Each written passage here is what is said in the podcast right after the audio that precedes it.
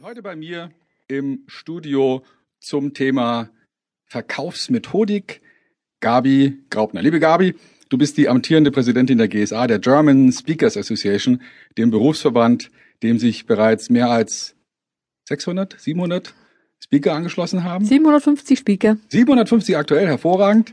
Äh, da versteht es sich von selbst, dass du als Speaker, und ich sage jetzt ganz bewusst nicht Speakerin und Trainerin, erfolgreich bist. Dein Buch heißt konsensitives Verkaufen. Einer der Leitsprüche daraus ist, vereinbaren, vorüberzeugen. Was hat's damit auf sich?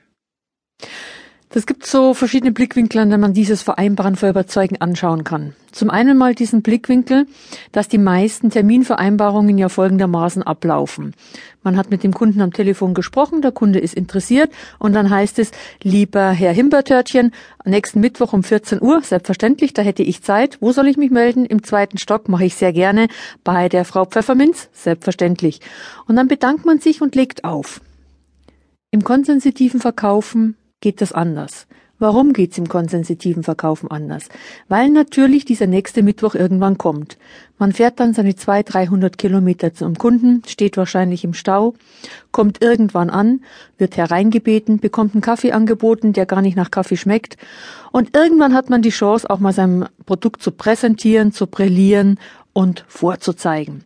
Nach einer guten Stunde wird man wieder äh, verabschiedet, zur Tür gebracht mit dem Satz, wir melden uns bei Ihnen. Bei mir ist das anderes oder im konsensitiven Verkaufen ist das anderes. Hier heißt nämlich die, Verein die Terminvereinbarung folgendermaßen. Herr Himbertörtchen, wunderbar, nächsten Mittwoch um 14 Uhr, selbstverständlich. Gerne im zweiten Stock bei Frau Pfefferminz soll ich mich melden? Mache ich selbstverständlich. Angenommen, Herr Himbertörtchen, mein Angebot ist genau das, was Sie brauchen. Was werden Sie dann tun?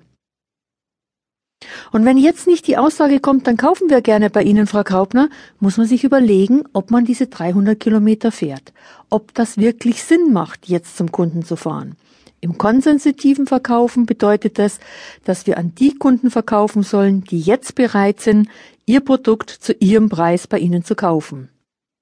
Okay, verstehe. Also das heißt, dass ich mir schon, bevor ich sozusagen diesen Zwischenschritt eines nächsten Termins mache, genau überlege, was da zu tun ist. Also mein, mein Thema heißt äh, in dem Zusammenhang auch, wenn Verkäufer mir sagen, dass sie Akquisition machen, um einen Termin zu kriegen, dann frage ich immer, was willst du mit dem Termin?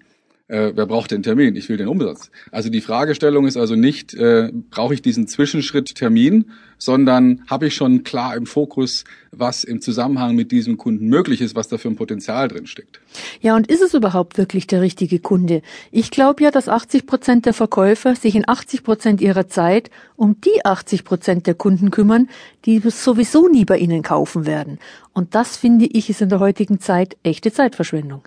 Ja, das sehe ich ganz genauso. Ich habe da natürlich auch immer das, das äh, Bild vom toten Pferd in meinen Seminaren, das dann von dem einen oder anderen Verkäufer auch mal schön durch die Gegend getragen wird. Und wenn man sie dann stoppt und fragt, was machst du mit diesem toten Pferd, dann sagen die, ich trag's zum Wasserloch. Es muss nur einen Schluck trinken und dann wird alles wieder gut. Und äh, wenn man genau hinschaut, sieht man, das wird nie wieder laufen, dieses Pferd. Das ist einfach kaputt.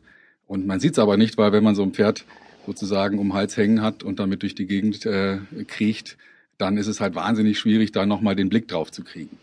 Wie, wie ist es bei dir? Was, was denkst du, wie kann man den, den Zuhörern und Verkäufern am besten dabei helfen, diesen Blick nochmal zu schärfen? Wo sind, wo sind die Kunden? Du sagst also dieses Vorwegnehmen von, von einer Entscheidung, mit dem Kunden schon mal die Entscheidung zu durchdenken.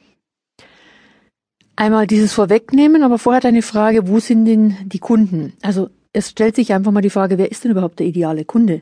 Des jeweiligen Verkäufers. Mhm. Kennen wir den idealen Kunden überhaupt? Woher wissen wir, dass es der ideale Kunde ist? Wie finden wir das heraus? Und da gibt es ja zum einen einmal eine Zahlen, Daten, Fakten-Matrix, dass ich einfach mal die Kunden, die ich bis heute schon gefunden hatte oder gewonnen habe, dass ich die mal analysiere. Wie könnte die Zahlen, Daten, Fakten-Matrix ausschauen? Da könnten Daten drinstehen wie Entfernung, Branche, wer kauft üblicherweise bei mir aus der Firma ein, dann gibt es eine Produktion oder ist es reiner Handelsvertrieb, äh, haben die die besten Plätzchen oder äh, haben die Parkplätze vom Haus. Das könnten auch noch zwei Eigenschaften sein, die man humorvollerweise mit reinnehmen können. Aber wieder ernst zurück. Die Frage ist einfach hier mal lauter Striche zu machen und zu sagen, wo sind denn dann meine Kunden? Und wenn man das gemacht hat mit all seinen Kunden und seinen